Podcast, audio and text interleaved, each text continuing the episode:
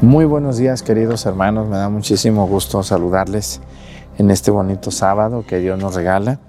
Estamos celebrando esta misa aquí en el pueblo de La Mojonera, en el templo de San Salvador. Y bueno, pues quiero invitarles a que nos acompañen. Gracias a todas las personas que nos hacen un donativo aquí a través del super chat. Eh, que Dios les bendiga y les regrese esos donativos que hacen para este canal. Bienvenidos, comenzamos.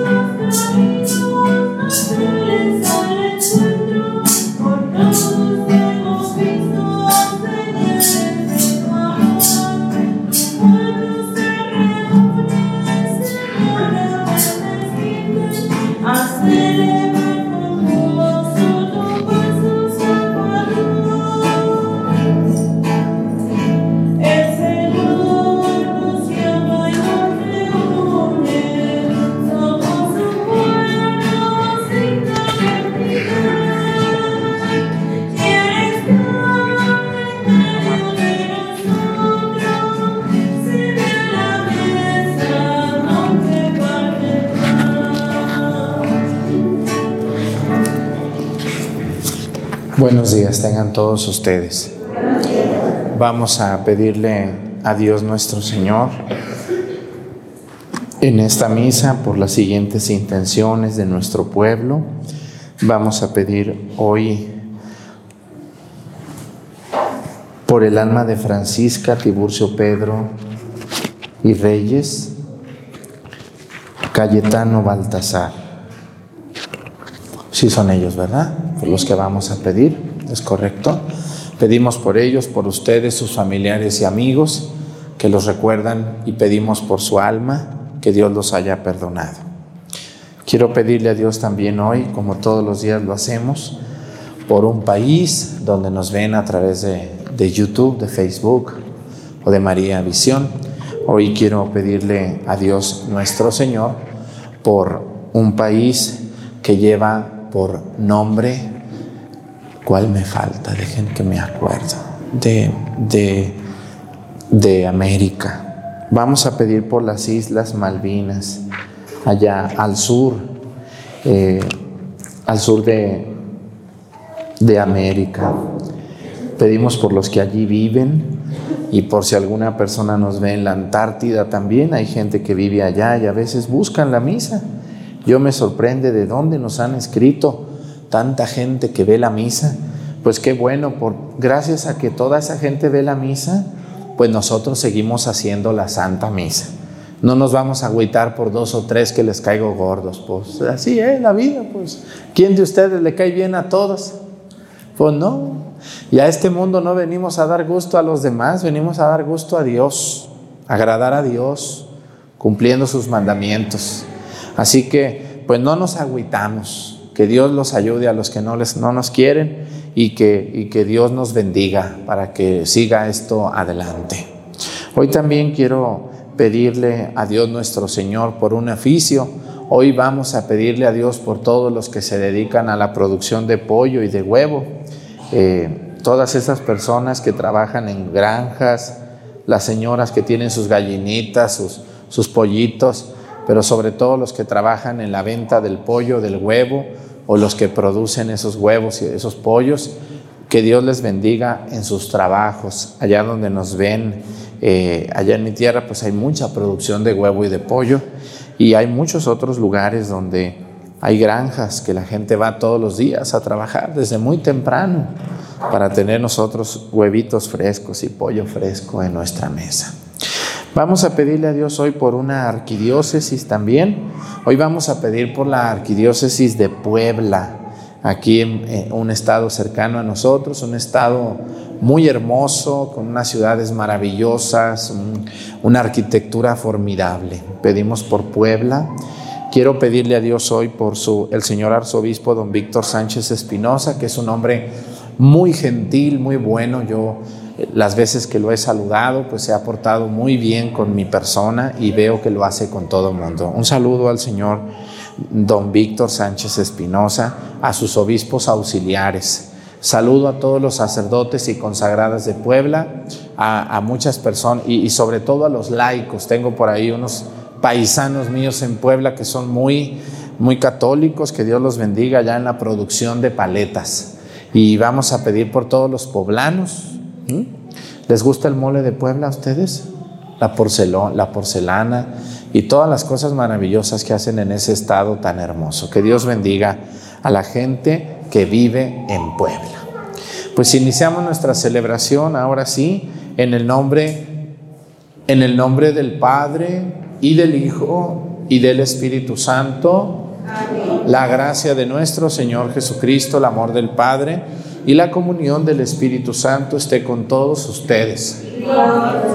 Pidámosle perdón a Dios por todas nuestras faltas.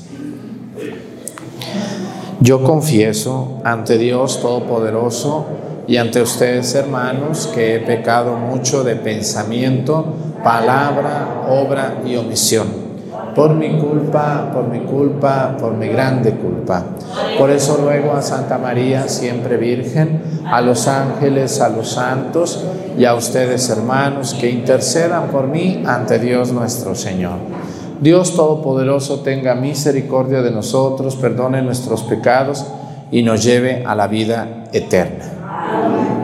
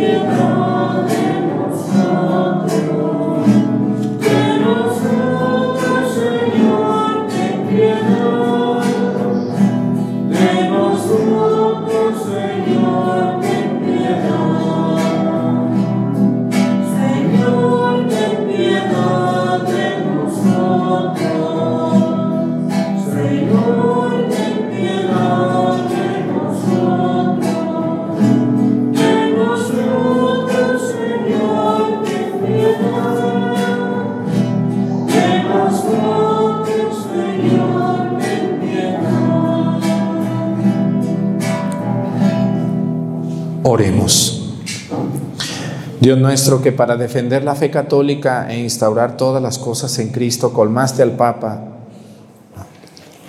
Disculpen.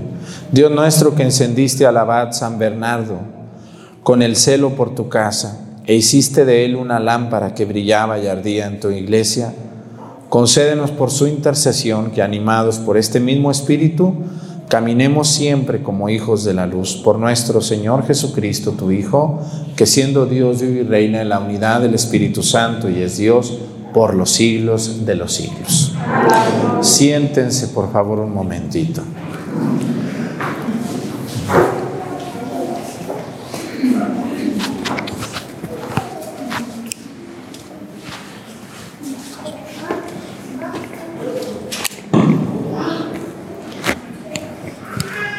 Del libro del profeta Ezequiel. En aquellos días un ángel me levantó, un ángel me llevó a la puerta del templo que da hacia el oriente y vi que la gloria del Señor venía del oriente. Se, se oía un ruido como el estruendo de un río caudaloso y la tierra resplandecía con fulgor de la gloria de Dios. Esta visión me recordó la que tuve cuando el Señor vino a destruir la ciudad y la que había tenido junto al río que va, y caí rostro en tierra. La gloria del Señor penetró en el templo por la puerta que da al oriente. El Espíritu me levantó y me llevó al atrio interior y vi que la gloria del Señor llenaba el templo. Entonces oí que alguien me hablaba desde el templo y el hombre que estaba junto a mí me dijo, Hijo de hombre, este es el lugar de mi trono, el lugar donde pongo las plantas de mis pies. Aquí habitaré para siempre con los hijos de Israel. Palabra de Dios.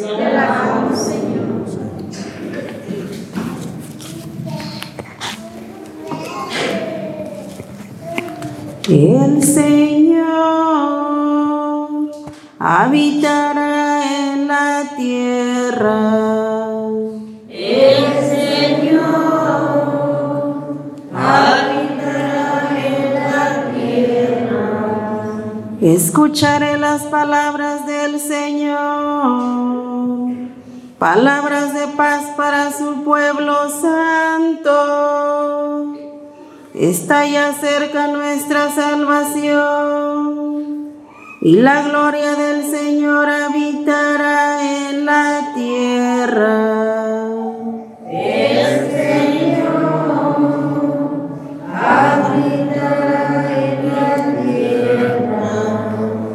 La misericordia y la verdad se encontraron, la justicia y la paz se besaron. La fidelidad brotó en la tierra y la justicia vino del cielo. El Señor habitará en la tierra. Cuando el Señor nos muestre su bondad, nuestra tierra producirá su fruto. La justicia le abrirá camino al Señor e irá siguiendo sus pisadas. El Señor habitará en la tierra. De pie.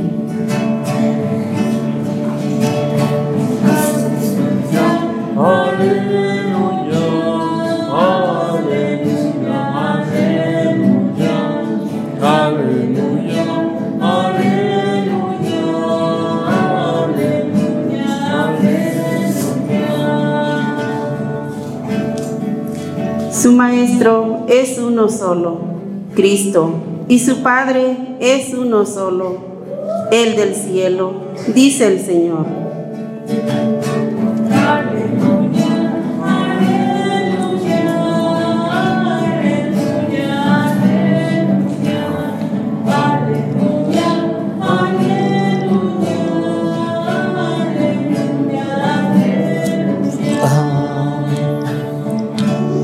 El Señor esté con ustedes.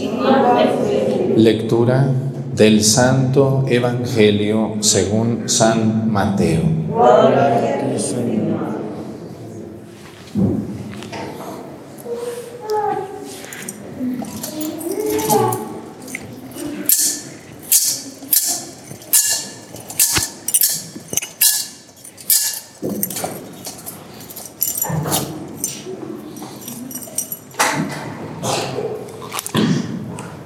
En aquel tiempo Jesús dijo a las multitudes y a sus discípulos, en la cátedra de Moisés se han sentado los escribas y los fariseos. Hagan pues todo lo que les digan, pero no imiten sus obras, porque dicen una cosa y hacen otra. Hacen fardos muy pesados y difíciles de llevar y los echan sobre las espaldas de los hombres, pero ellos ni con el dedo los quieren mover. Todo lo hacen para que los vea la gente. Ensanchan las filacterias y las franjas del manto. Les agrada ocupar los primeros lugares en los banquetes y los asientos de honor en las sinagogas. Les gusta que los saluden en las plazas y que la gente los llame maestros. Ustedes en cambio no dejen que los llamen maestros porque no tienen más que un maestro y todos ustedes son hermanos. A ningún hombre sobre la tierra lo llamen Padre, porque el Padre de ustedes es solo el Padre Celestial. No se dejen llamar guías, porque el guía de ustedes es solamente Cristo. Que el mayor de entre ustedes sea su servidor, porque el que se enaltece será humillado y el que se humilla será enaltecido. Palabra del Señor. Siéntense, por favor. Una de las cosas que más transforma a las personas muchas veces para mal, también a veces para bien, pero la mayoría de las veces es para mal, es el poder. El poder muchas veces corrompe a las personas, las transforma o las hace ser lo que verdaderamente son. Si ustedes conocen gente, hay gente que a veces se la vive, se la lleva muy tranquilamente, pero apenas le dan un cargo y se transforma sale el verdadero yo de esa persona. ¿Qué quiere decir esto? Que el poder muchas veces a nosotros nos hace daño. Porque a veces con el poder nos aprovechamos de otros o nos vengamos de otros o nos la cobramos de otros. Y eso no debe de ser. Ustedes aquí en el pueblo no me dejarán mentir cuando alguno de ustedes le han dado un cargo en la comisaría o en el pueblo. ¿No les ha tocado ver sorpresas de hombres o mujeres que antes eran muy buenas gentes y ahora ya no lo son? ¿Sí les ha tocado ver eso? ¿O les ha tocado que cuando gana eh, eh, un partido político la presidencia municipal o la gobernatura o la presidencia eran muy buenos y ahora ya no son tan buenos, ahora ya no los haya uno, ahora ya no están tan dispuestos como antes, ¿sí? Suele suceder esto y también suele suceder a veces en la iglesia, ¿no? También suele suceder que en la iglesia ciertos cargos nos, nos hacen creer cosas que no somos o que nomás vamos a hacer un rato. Yo les voy a decir algo hoy sobre el poder. El poder termina, nadie es eterno. Miren, hace 10 años en México, hace 20 años en México, los que mandaban en el país eran unos que ahora ni en su casa se acuerdan de ellos. Eran los hombres y las mujeres más poderosas del país. Hoy no son nada. Y los que ahorita son poderosos en el país, en 15 años no son nada tampoco. Así es la vida. Y esto también aplica en la iglesia. Los que ahorita aquí mandamos o organizamos, en unos años no seremos, serán otros. Porque el importante aquí es Cristo. Por eso dice Jesús, dice, hacen fardos muy pesados y difíciles de llevar, todo lo hacen para que los vea la gente solamente. Y hay una frase que hoy quiero tocar con ustedes, una frase que utilizan mucho nuestros hermanos separados. Yo quiero de verdad de todo corazón decirles a todos ustedes que por favor vean estos videos solo en mi sitio oficial, porque hay otros sitios por ahí que, que cortan estos pedacitos y se los mandan a ustedes y entonces desvirtúan todo el mensaje porque no ponen el Evangelio. Una persona que quiere aprender tiene que primero escuchar la lectura del Evangelio y luego escuchar la predicación completa. De lo contrario nos convertimos en protestantes. ¿Qué hacen los protestantes? Le quitan dos renglones a la Biblia y con esos dos renglones le dan en la torre a todo lo de alrededor. Eso se llama descontextualizar el mensaje bíblico. Miren, una de las cosas que debemos de aprender muy bien y que debemos de tener en cuenta es algo que aparece hoy en la Biblia. Dice, a ningún hombre sobre la tierra lo llamen Padre. ¿Sí escucharon ustedes eso? Eso lo dijo hoy Jesús. Dice, a ningún hombre sobre la tierra lo llamen Padre. Dice, porque el Padre de ustedes es solo el Padre celestial. No se dejen llamar guías porque el guía de ustedes es solamente Cristo. ¿No? Entonces, ¿por qué llamamos Padre a los padres? Como yo. ¿Por qué? Si la Biblia dice que no les digamos padres a ningún hombre sobre la tierra. ¿no? Tampoco dice que le llamemos guías a nadie. Bueno, vamos a darle respuesta porque este es un tema muy, muy hermoso y muy fácil de tratar. Nomás que a veces esas personas que cuestionan todo son muy complicadas. Esas personas a veces no quieren aprender, lo que quieren es dar contra.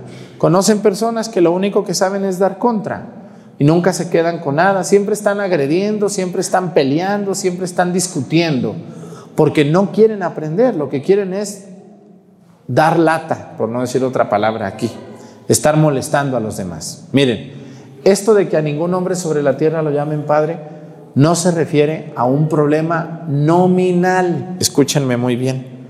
Esto no es un problema de nombre, no es un problema de decir, no es un problema de pronunciar la palabra padre. Esto es un problema más profundo.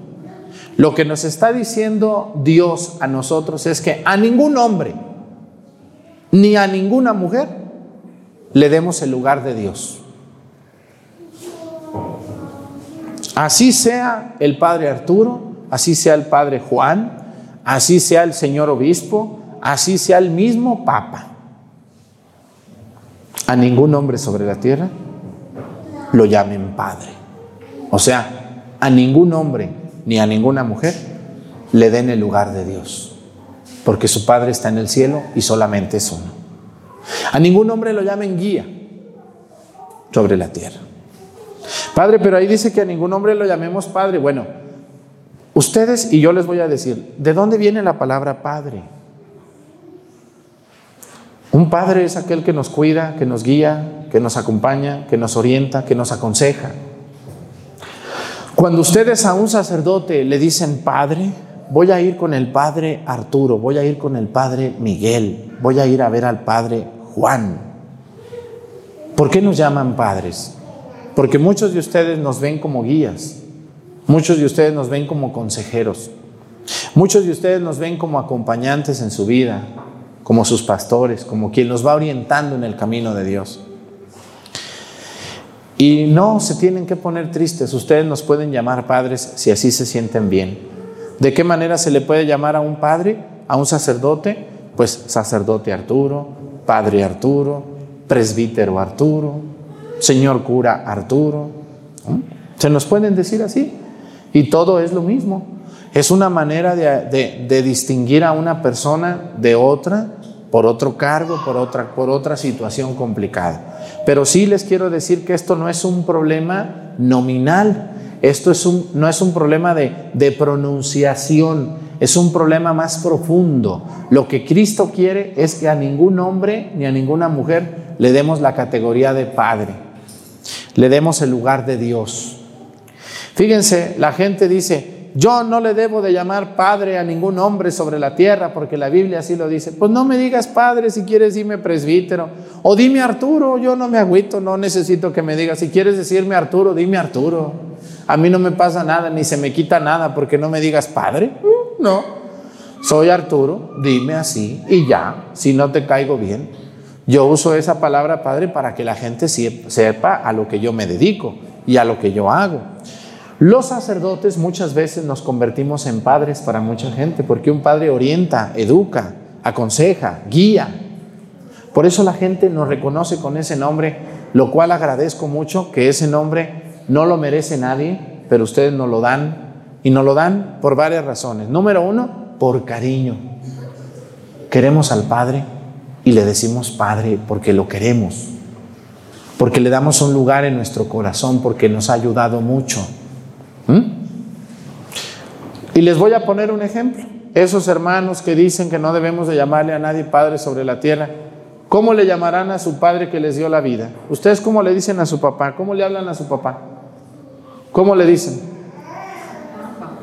Papá, mi padre.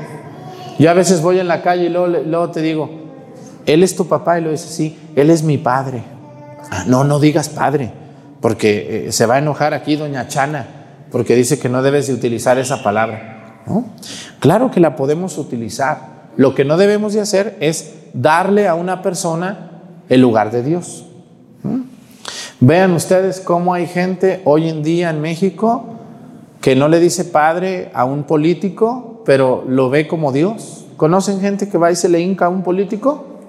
Van y le aplauden y le gritan. Y ni una banquetita les han hecho aquí en la mojonera siquiera. Y ustedes ahí están de rogones y humillándose ante personas que a veces nomás vienen a burlarse de ustedes. Nomás le sacan los votos y después nada de nada. ¿O no es verdad? ¿No les han visto la cara alguna vez? Ya está la gente ahí gritando como desesperados y, y sabe, ¿qué es eso? Eso es, lo que, eso es lo que el Evangelio hoy nos dice. Que a ningún hombre sobre la tierra le demos el lugar de Dios. Eso es lo que quiere decir. A ningún hombre sobre la tierra le demos el lugar de Dios. Y también que ninguna persona se crea Dios. Porque hay personas que se han comparado con Jesucristo. Dice, yo soy como Jesucristo. Yo soy como Dios. Yo soy su Dios. También eso está muy mal. Tan tonto es el que cree que un hombre es Dios o una mujer, y más tonto es el que se lo cree. Y dice, no, pues yo creo que sí seré yo. La gente me aclama. Yo soy casi Dios de este pueblo. Fíjense nomás, ¿a qué punto hemos llegado? Lo que Jesús nos dice hoy es que tenemos un solo Padre Celestial, llamado Yahvé. Que tenemos un Dios Hijo, llamado Jesucristo. Y que tenemos un Dios llamado Espíritu Santo, que es la tercera persona de la Santísima Trinidad, y que los tres forman un solo Dios en tres personas distintas. Padre, Hijo y Espíritu Santo. Y que nadie, quien sea, puede, puede ocupar el lugar de Dios. Si ustedes quieren mucho al sacerdote de su parroquia, díganle Padre, porque le respetan, porque le estiman, porque le aprecian, porque ha sido un buen hombre para ustedes. ¿Mm? Si ustedes aprecian mucho a su papá, que lo sacó adelante, díganle, tú eres mi padre, padre. No te voy a dejar de decir padre, porque tú eres mi padre. Tú me aconsejaste, me criaste, me mantuviste, me has sacado adelante, papá. ¿Eh? También, cuando ustedes, su niño les diga mi padre, acéptenlo. No se sientan mal. Esto que dice a ningún hombre sobre la tierra lo llamen padre, no se refiere a la pronunciación, se refiere a la significación. ¿Qué significa esa persona para mí? Esto es filosofía del lenguaje. Debemos de entender que a veces muchas cosas se dicen, pero profundamente no se está diciendo eso. Y que hay cosas que no se dicen y que existen. Por ejemplo, ustedes, otra cosa que, que, tenemos prohibido aquí es que a ninguna persona lo llamen guía sobre la tierra. ¿no? Y a muchas personas son nuestros guías en este mundo, claro, pero todos esos guías nos deben de conducir a Cristo, porque al final de cuentas el que nos guía es Cristo, nuestro Señor. Los sacerdotes somos guías del pueblo. Muchos de ustedes nos hacen mucho caso y muchos de ustedes han cambiado su vida para bien gracias a un buen sacerdote, ¿o no es así? Muchos de ustedes han cambiado su vida, entonces, ¿cómo no reconocerle a un sacerdote que a mí me ayudó tanto, que a mí me orientó, que a mí me sacó del bache donde andaba? Yo creía que estaba bien y ahora que estoy escuchando la palabra de Dios me doy cuenta que no estaba tan bien y estoy tratando de salir de este hoyo de oscuridad donde yo estaba. ¿Cómo no le voy a decir a un padre que yo estimo padre? Pues si mi padre yo sé quién es, que me engendró y que me dio la vida, y yo sé quién es mi padre Dios celestial, pero en este mundo, este hombre, ese padrecito viejito que me confiesa, que me atiende cansado, pues para mí es como otro padre, porque me ha ayudado. Así, más que tú le des ese lugar a un hombre, que yo no se lo doy. Yo entiendo que los sacerdotes son muy buenos, pero también se pueden equivocar. Y no por eso me asusto. Entiendo que ellos también meten las patas como tú y como yo, que somos muy víboras. ¿eh?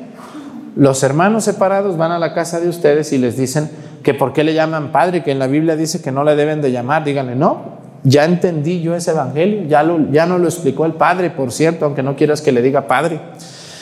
Ya nos explicó que el problema no es la pronunciación, el problema es lo que yo siento en mi corazón. Yo tengo un padre llamado Yahvé. Yo tengo un padre, mira, aquí está mi abuelito que me dio la vida, este viejito me mantuvo, me dio de comer, como él pudo, me sacó adelante y él es mi padre. Y allá en la iglesia tengo otro padre que nos ayuda, que nos explica la palabra de Dios todos los domingos. Cuando quieras te invito y van a ver que se van a ir de ahí muy enojados. Yo lo que quiero es que ustedes entiendan que una cosa es decirlo y otra cosa es sentirlo. Ustedes a su novio le dicen te quiero mucho, pero a lo mejor en el corazón no te quiero tanto. ¿Eh? ¿O no es cierto? O a veces ustedes le dicen a la novia, me gustas mucho, pero en el corazón a lo mejor me gustas más. ¿No? Las palabras siempre se quedan cortas y las palabras no siempre explican todo lo que uno siente. Por eso yo le puedo decir padre a una persona, consciente soy de que tengo a mi padre en el cielo. ¿No? ¿Por qué le, dice, ¿Por qué le decimos padre a los sacerdotes?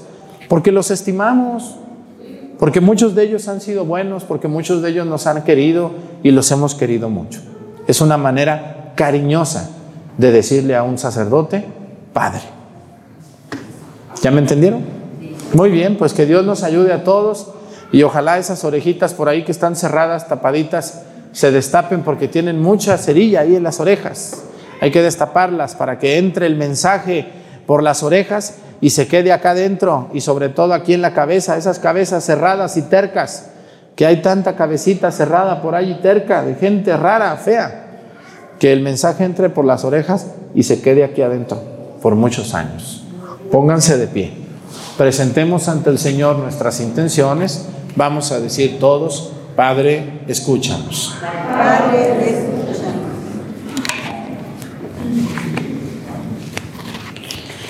Por los cristianos que sufren persecución y calumnias a causa del Evangelio, para que Dios les dé la fortaleza que necesitan y a nosotros nos ayude a ser siempre testimonios de nuestra fe. Roguemos al Señor. Padre, escúchanos. Por las necesidades de quienes realizan alguna obra de caridad en favor de los pobres y abandonados, para que guiados por su ejemplo nos pongamos al servicio de quienes lo necesitan. Roguemos al Señor. Padre, escúchanos. Por lo- los que están de viaje, por quienes tienen que vivir fuera de su hogar, para que Dios guarde sus caminos y les permita volver a su hogar, donde sus seres amados los esperan. Roguemos al Señor. Por quienes estamos aquí reunidos, para que el Señor nos conceda las gracias que necesitamos para vivir cada día en sintonía con el Evangelio y para que por nuestras acciones muchos hermanos se conviertan a Cristo. Roguemos al Señor. Le pedimos a Dios por todos nosotros y por todas nuestras intenciones que se quedan en nuestro corazón. Por Jesucristo nuestro Señor. Siéntense, por favor.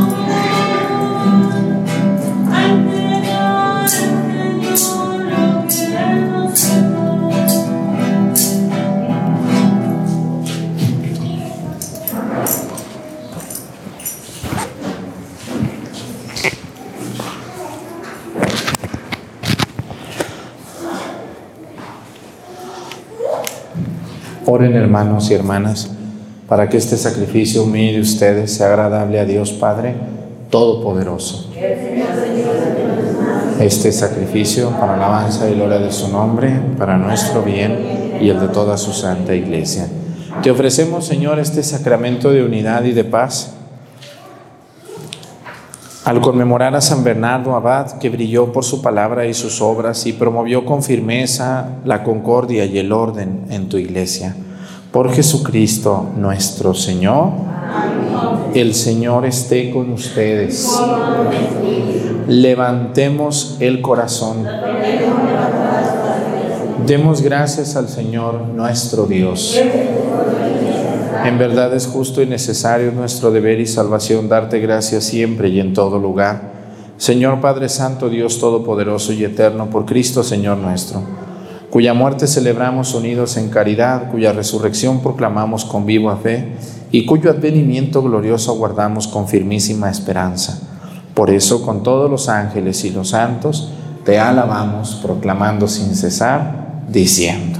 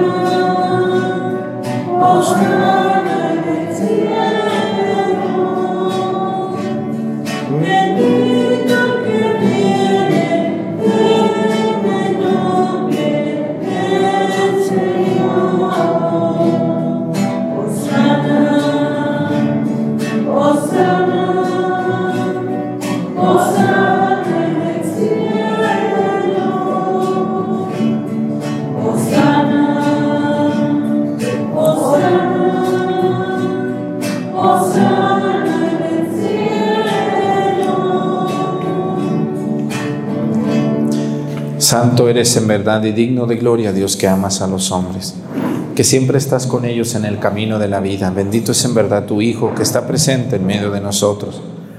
Cuando somos congregados por su amor y como hizo en otro tiempo con sus discípulos, nos explica las escrituras y parte para nosotros el pan. Por eso te rogamos, Padre misericordioso, que envíes tu Espíritu Santo, para que santifique estos dones del pan y del vino, de manera que se conviertan para nosotros en el cuerpo y la sangre de Jesucristo nuestro Señor, el cual, en la víspera de su pasión en la noche de la última cena, tomó pan. Te bendijo, lo partió y lo dio a sus discípulos diciendo, tomen y coman todos de él, porque esto es mi cuerpo, que será entregado por ustedes.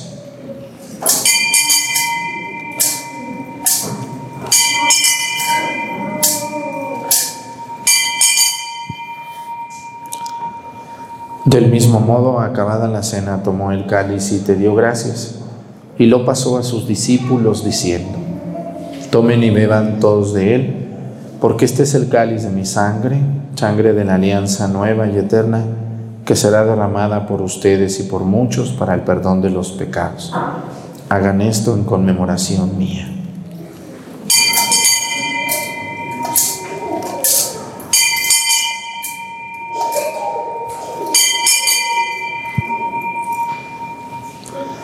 Este es el sacramento de nuestra fe.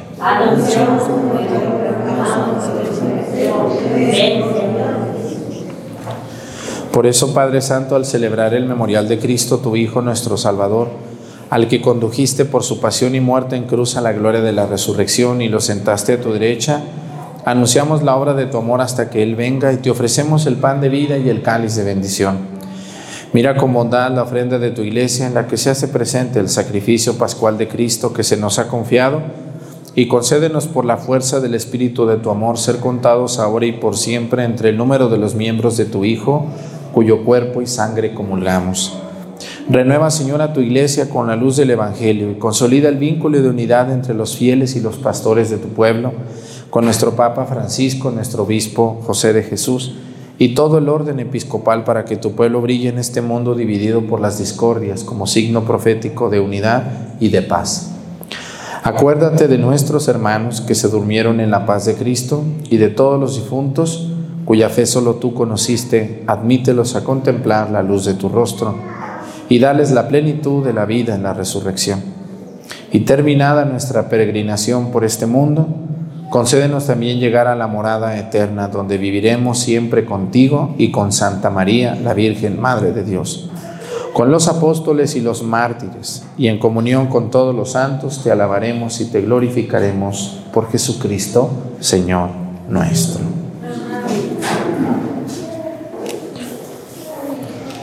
Por Cristo, con Él y en Él, a ti Dios Padre Omnipotente, en la unidad del Espíritu Santo, todo honor y toda gloria por los siglos de los siglos. Fieles a la recomendación del Salvador y siguiendo su divina enseñanza, nos atrevemos a decir, Padre nuestro, que estás en el cielo, santificado sea tu nombre, venga a nosotros tu reino, hágase Señor tu voluntad en la tierra como en el cielo. Danos hoy nuestro pan de cada día, perdona nuestras ofensas, como también nosotros perdonamos a los que nos ofenden. No nos dejes caer en la tentación y líbranos del mal. Líbranos de todos los males, Señor, y concédenos la paz en nuestros días, para que, ayudados por tu misericordia, vivamos siempre libres de pecado y protegidos de toda perturbación, mientras esperamos la gloriosa venida nuestro Salvador Jesucristo. Señor Jesucristo, que dijiste a tus apóstoles, la paz les dejo, mi paz les doy. No tengas en cuenta nuestros pecados, sino la fe de tu iglesia, y conforme a tu palabra, concédele la paz y la unidad. Tú que vives y reinas por los siglos de los siglos, que la paz del Señor esté con ustedes. Vamos a darnos con nuestra cabeza un saludo de paz.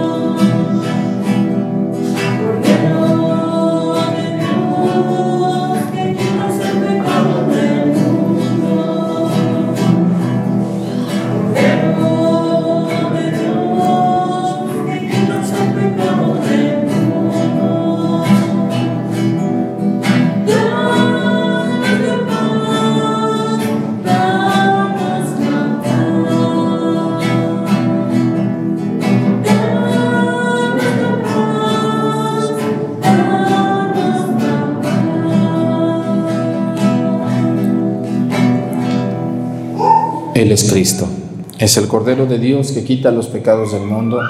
Dichosos los invitados a la cena del Señor.